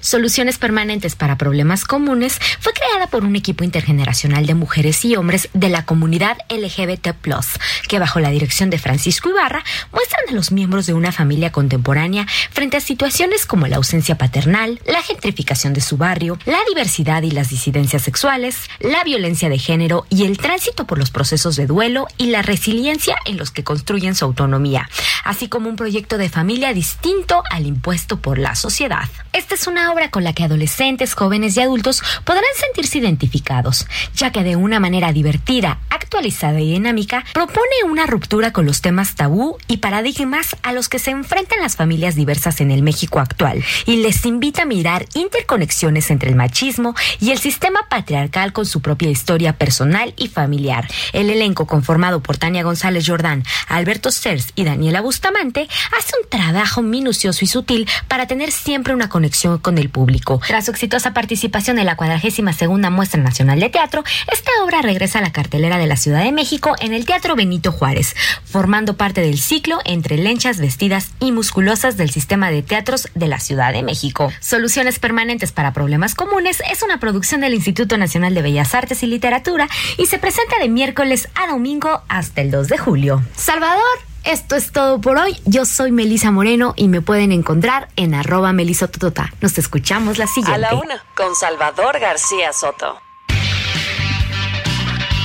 Bueno, Dos de la tarde con 35 minutos, dos de la tarde con 35 minutos y bueno, escuchamos a Melisa Moreno que siempre nos trae excelentes eh, recomendaciones, análisis, información sobre el mundo de la cultura, el mundo editorial. La verdad es una gran periodista cultural y nos da mucho gusto tenerla aquí como colaboradora en A la Una.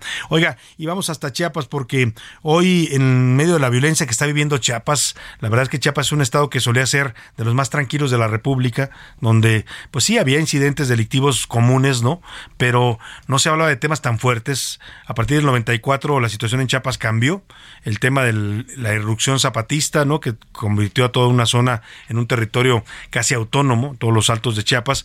Pero ahí todavía hablábamos de conflictos sociales, todavía hablábamos de un tema de reivindicación, de lo que reivindicaba el STLN era eh, pues que los indígenas estaban marginados en Chiapas, que nunca habían salido de la pobreza, que había discriminación racial en contra de ellos, que había poca inversión del Estado en sus comunidades pero hoy hablamos de un panorama totalmente distinto. Chiapas se ha descompuesto, lamentablemente, como la mayoría de la República. Llegó el crimen organizado, entró el cártel Jalisco Nueva Generación y los altos de Chiapas, que solía ser un paisaje pintoresco y si acaso en todo caso revolucionario por el STLN, hoy se ha vuelto una tierra de grupos armados, grupos que se dicen autodefensas, pero que en realidad son brazos armados de los cárteles de la droga para controlar territorios y eso, envenenar a la población con las drogas. Vamos hasta Chiapas porque esta mañana en ese contexto que le platico eh, atacaron a balazos a un presidente municipal. Es el presidente municipal de la Concordia, es del partido del PT Miguel Ángel Córdoba Ochoa. Lo intentaron matar, iban por por él bueno, no, no me dicen que no es del PT, es del, del PES, del Partido Encuentro Social. Eh, y bueno, pues eh, vamos a Chiapas con nuestra corresponsal Jenny Pascasio porque eh, afortunadamente libró el atentado, pero iban, iban sobre su vida. Jenny Pascasio, te saludo allá en Chiapas, muy buenas tardes. Buenas tardes, Salvador, para informarte que hace unas horas un ataque armado dejó a dos personas sin vida a las afueras del colegio Octavio Paz, localizado en la colonia Chapultepec, al poniente norte de la capital de Chiapas. Las personas asesinadas eran escoltas del presidente municipal de la Concordia, Miguel Ángel Córdoba Ochoa. De acuerdo a testigos, dos camionetas tipo pick-up se estacionaron frente a la institución educativa, mientras los hombres a bordo rafallaron el vehículo de los guardaespaldas del alcalde y por los múltiples impactos de bala, dos hombres fallecieron y uno más quedó mal herido y fue trasladado a un hospital por una, por una ambulancia de protección civil. Te comento que el alcalde logró esconderse dentro de la institución educativa y resultó ileso. La Fiscalía General del Estado de Chiapas emitió un comunicado de dos párrafos en el que señala que investiga los hechos y de manera extraoficial se dice que las personas asesinadas fueron identificadas como Diego N y Rubén N, mientras Alex N es quien permanece hospitalizado debido a la gravedad de sus lesiones. Algunos medios de comunicación y fuentes extraoficiales también dieron a conocer que esta tercera persona ya falleció, pero hasta el momento la situación no ha sido confirmada por la Fiscalía General del Estado de Chiapas. Estaremos muy pendientes de lo que suceda con esta información. Salvador, muy buenas tardes. Los deportes en A la Una con Oscar Mota. Oscar Mota llegó el fin de semana, bienvenido. Mi querido Salvador García Soto, amigas y amigos, hoy un gran día para ganar. Es correcto, desde este momento cancele sus compromisos. Espero que eh, haya sido lo suficientemente inteligente y no vaya a padrinar a nadie, no se vaya a casar. No tenga bautizos, bodas, nada de eso. Inclusive, si usted tiene alguna boda, pues eh, ponga ahí que llegue alguien más, que usted lo haga. Algún representante. Algún representante legal, ¿por ¿no? qué le estás pidiendo a la gente que Va a estar increíble este fin de semana. A ver, a la una de la tarde, querido Salvador, la gran final del 8不要踩。Por fin llegó Tiene la rato final que no una la Champions, ¿verdad? Hace rato que no cantabas la Tiene Champions. que no sí. tenía la Champions. No, Ahí no está tenemos el privilegio de oír esa voz angélica. Angelical, tan armoniosa. Eh, juega el Manchester City contra el Inter eh, de Milán. El Manchester City de Pep Guardiola busca su primer Champions League en toda su historia. Eh, ya, ya perdió una hace un par de años, se quedó en la semifinal el año pasado. Parecen, como si dijéramos los vaqueros de Dallas, que este es el año del Manchester City. Y por el lado del Inter eh, de Milán, que tiene tres Champions, busca una cuarta. Es un equipo de esos italianos rocosos. No va a ser fácil en lo absoluto, pero llega obviamente no como un favorito. O sea, el favorito es el Manchester. Prácticamente Manchester Oye, City. y fíjate qué curioso cómo se conectan a veces la música y el deporte. Mucho. Porque resulta que el señor de Oasis, Sí, Noé eh, Gallagher, Gallagher, así ¿no? es. dijo, él y su hermano, que, eran, que crearon este, este dueto mítico de los años 90, Es ¿no? la banda Oasis, Oasis, le dicen los que y les gusta hablar en sajón, eh, eh, dijo que si gana el Manchester United el El la City. Champions, la campeón Manchester City, perdón, se vuelven a juntar Oasis. Eso estaría increíble. Entonces todos los fans de los 90 están Así que ganen Manchester ¿no? City. Pero y ahora que platicas esto, y obviamente también en una relación de la música, yo me pongo a pensar, yo no sé qué demonios están pensando los fanáticos del Manchester City, porque ellos le cantan a su, a su equipo cuando sale, le cantan Hey Jude. O sea, Hey Jude. Pero ellos, es el cuarteto de Liverpool. Claro. O sea, ¿qué, qué les pasa a los fans de Bueno, ¿Por qué no cantan algo de a lo mejor Oasis? alguno No, de los pues, Beatles era originario de. No, o sea, ese es su- se es les himno, ocurrió, se les ocurrió nada Que canten Wonderwall o algo así. ¿no? Alguna cosa así, ¿no? Pero bueno, por ahí ese punto. Luego, número dos, quiero saludar también a las 7 de la noche, la gran final de la LFA, que es el fútbol americano profesional de México. Los caudillos de Chihuahua, invictos contra los dinos. Y finalmente a las 8 de la noche, México contra Camerún. Ese es el platillo del fin de semana. Ahora, tenemos que platicar, querido Salvador. Hace un par de semanas eh, platicamos el asunto de Jonathan Paredes. Sí, este me dijiste tú de altura. Es correcto. Que estaba pidiendo apoyo en, en las redes sociales, en Twitter, yo lo vi, donde le decía Aeroméxico, necesito ir Así al es. campeonato de Fukuoka, ¿era? Así es, en Japón. Y, y denme un ride, pero creo que al final no, Aeroméxico no le regaló el boleto, sí. Jonathan Paredes, que compite desde el 2011 y desde el 2015 en el Red Bull Cliff Diving, un evento, un mundial de clavados de altura, más de 15, 20 metros aventándose. Jonathan Paredes ya fue campeón en el 2017, ahora fue a Fort Lauderdale, ahí consigue este boleto a, a Fukuoka y entonces manda este mensaje. Le contestaron tanto Aeroméxico como también SmartFit, platiqué con él, agradecemos obviamente las atenciones de la gente de Red Bull, escuchemos lo que me dijo. Vamos a escuchar. Amigos, ¿cómo están? Eh, muchísimas eh, gracias, su atención y por supuesto a los amigos de Red Bull que hacen posible este enlace con un auténtico campeón, mi estimado Jonathan Paredes. ¿Cómo estás? Te mando un gran abrazo. ¿Qué tal, Oscar? Muy bien, muchísimas gracias. Contento por, por el espacio.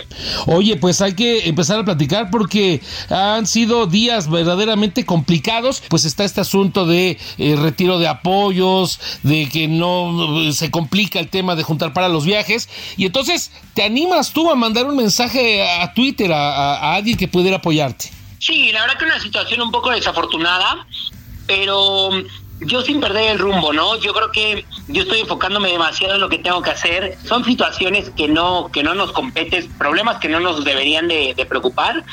Entonces yo simplemente dejo que la gente que, que, tenga que arreglar esos problemas, que los arreglen y a mí que me dejen competir. Oye, y sobre esto, pues inmediatamente, si nos puedes platicar un poquito acerca, ¿no? Si se acercó tanto Aeroméxico, inclusive también por ahí SmartFit, ¿te contactaron? ¿Cómo ya hicieron alguna, este, algún plan de trabajo?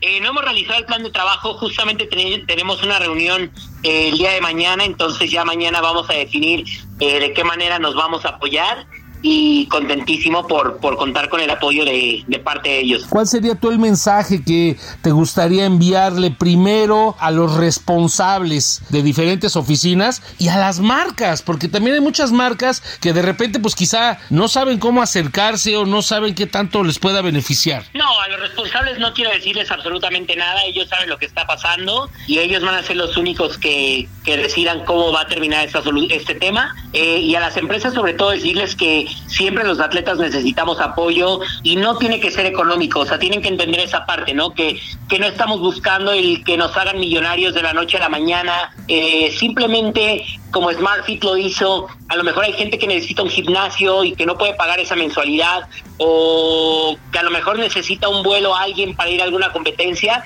Esas son las cosas que nos ayudan y que nos hacen a que nos hacen crecer como, como atletas, ¿no? Como deportistas. Ya casi para terminar, ¿qué, ¿cómo nos recomendarías? Mira, a mí me da miedo subirme a una litera, ¿no? No me imagino hacer lo que tú haces. ¿Cómo, cómo describirías la disciplina que tú, que tú haces? ¿Qué es lo que sientes? ¿A, qué huele eh, la, la, vida a la altura de la que tú estás? ¿Y cómo lo recomendarías a los pequeños que, que quizá no se atreven por, por, por algún, por miedo, eh, por hacer lo que tú haces? Eh, no, eh, simplemente me gustaría recomendarles que si quieren dedicarse a este, a este deporte, por favor que me escriban, que me contacten, eh, que me pidan consejos. Yo contento por, por poder aconsejarles de la mejor manera, ya con toda la experiencia que tengo. También decirles que, que el deporte que les guste, algo que les apasione, y aunque no sea deporte, si les apasiona alguna carrera, la medicina, que lo hagan todo con mucho amor, ¿no? Que con pasión, que persigan sus sueños, eh, porque esto muchas veces nos lleva más lejos de lo que de lo que queremos planear nosotros. Yo voy a, a tomarte la palabra, profe Jonathan, el clavado de panzazo se vale se vale totalmente y sobre todo en las vacaciones. Mi estimado Jonathan, muchísimas gracias. ¿Algún mensaje que tú quieras agregar para finalizar esta charla? Eh, no, eh, agradecer primeramente a, los medios de comunicación por, por su interés en toda esta problemática que está, que está sucediendo y pues bueno, nosotros nos dedicaremos a hacer lo que mejor sabemos hacer, que es, que es hacer clavados. Un saludo al programa de la UNA, eh, les mando un fuerte abrazo a todos mis amigos del Heraldo y gracias por todo su apoyo. Pues ahí está, buen mensaje este último de Jonathan Paredes. Eh, primero que dice a los pequeños que se acerquen, obviamente él si tiene alguna duda. Importante, querido Salvador, en este momento, el, día de hoy, hoy viernes, está teniendo esta reunión con la gente de Aeroméxico, pues obviamente para, pues, ¿quién pompó, no? Para pues, ver. Para ver si le pagan el viaje, ojalá se lo paguen, de verdad, sería un, sería un muy buen gesto de Aeroméxico, ¿no? Le voy a pedir que a los de Aeroméxico que me lo patrocine a Texcoco, a ver si nos armamos, ¿no? Pero ya no hay dónde aterrizar, cancelaron ah, me lleva. Eso es cierto, querido no tienes aeropuerto en Texcoco, Oscar Mota. Oye, gracias, Oscar Mota. Oye, muy buena tarde, muy buena entrevista también con Jonathan Paredes. Vamos a escuchar a los curuleros de San Lázaro que ante la salida adelantada de Marcelo Ebrar, que no esperó a que sonara el balazo de salida y se arrancó, le cantan esto que se llama Corre, corre, corre, corre con el carnal.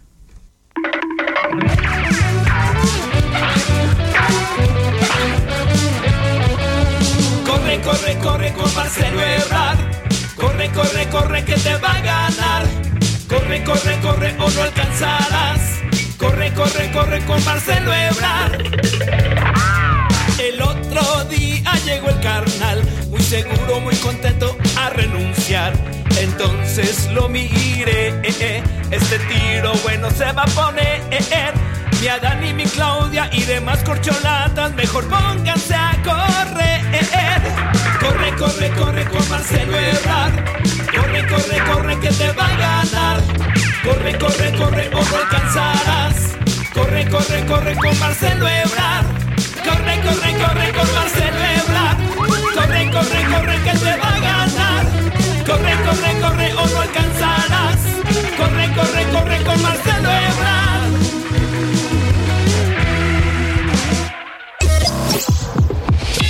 pelos.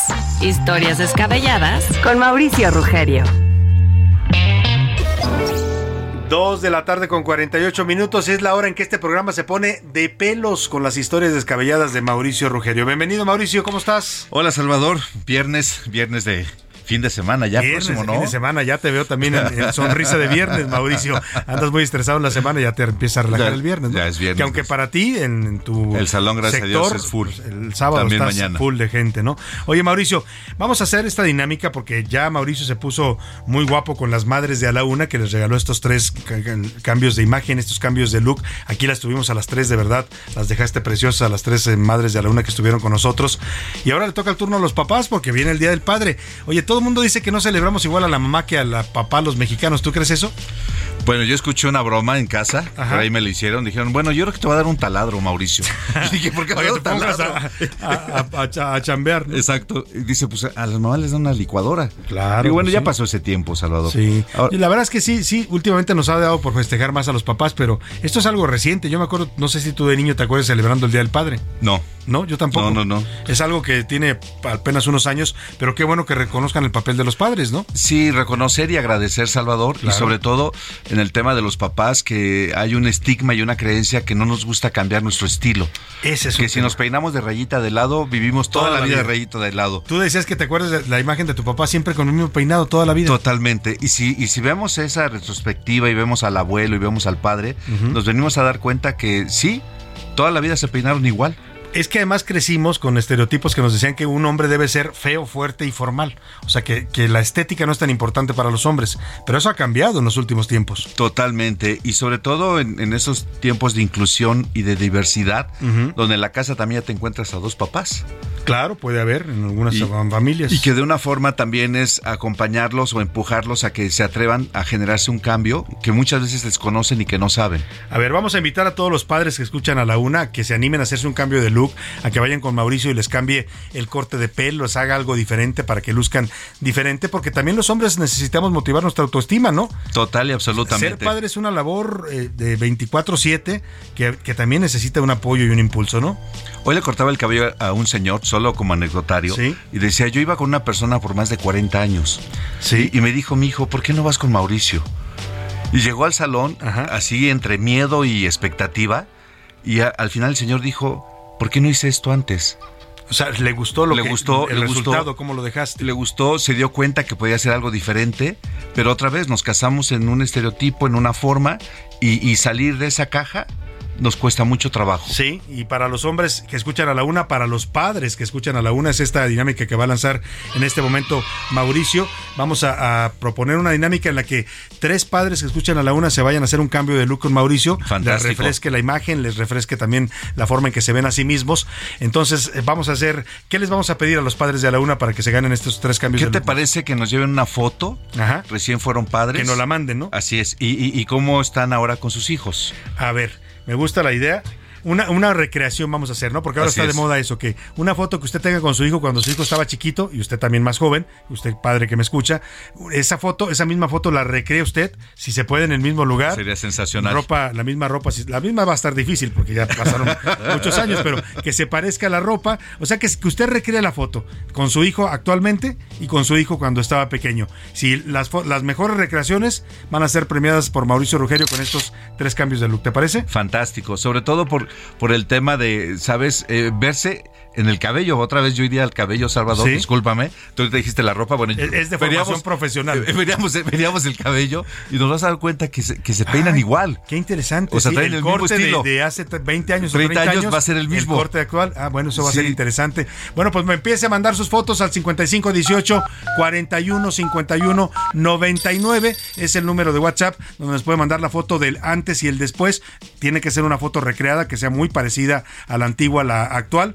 Y los, las mejores recreaciones se van a llevar estos tres cambios de look que estaremos anunciando el próximo viernes, que ya vamos a estar en la víspera del Día del Padre. ¿Te parece, Mauricio? Totalmente, Salvador. Pues muchas gracias, Mauricio Rugerio. Es un placer, por como tu siempre. generosidad. Empiece a mandar sus fotos al 5518 41 51 99. La próxima semana, el viernes, le diremos quiénes son los ganadores que se van a hacer cambio de look. Gracias, Mauricio. Es un placer, Salvador. Muchas gracias, Bonito Mauricio. fin de semana. Siempre con su generosidad con este espacio. Y vamos rápidamente al entretenimiento. Anaya Rega nos tiene in- in- historias interesantes del mundo del entretenimiento. El entretenimiento con Anaí Arriaga.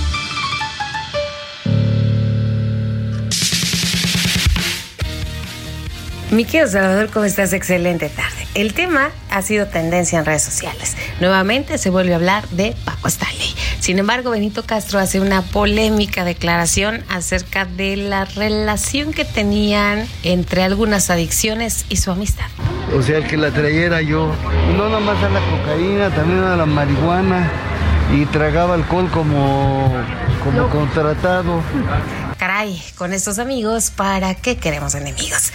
Shakira llega a Colombia para cuidar a su papá tras una delicada operación. Viajó desde Barcelona a su natal Colombia para estar cerca de su padre, que tiene 91 años, y le deseamos una pronta recuperación. Y quien nos está dando un ejemplo de entereza es Alejandro Sanz. Después de manifestar que sufría depresión, nos ha dicho que los fanáticos le han dado lo que necesitaba, ese bálsamo para su alma y que el amor y los gestos de cariño no tienen precio. La mejor noticia que les voy a dar el día de hoy es que por fin es viernes. Recuerden, pórtense muy mal, pero cuídense muy bien. Nos escuchamos la próxima. Muchas gracias, Anaí Arriaga. Información de último momento, rápidamente, José Luis Sánchez. Salvador, rapidísimo. Eh, la parte técnica jurídica de la UNAM acaba de publicar un nuevo, un nuevo documento en el cual, bueno, lo leo rapidísimo. El representante de, de, esta representante de la Casa de UNAM tiene ya, nos dice este comunicado, que tiene absolutamente todas las pruebas y que en caso de que se le permitan, ya va a presentar un extenso y cuidadoso dictamen de naturaleza ética y técnico-académica sobre el tema de Yasmín Esquivel. Van a decir si es culpable o inocente. pero lo que lo Nos despedimos con Jarabe de Palo y eso que tú me das, la última canción que grabó Pau Donés antes de morir en 2020 de cáncer de colon. Hasta mañana, hasta el lunes, que pase una excelente tarde, provecho. Todo lo que me das es lo que ahora necesito. Por hoy termina a la una con Salvador García Soto. El espacio que te escucha, acompaña e informa. A la una con Salvador García Soto.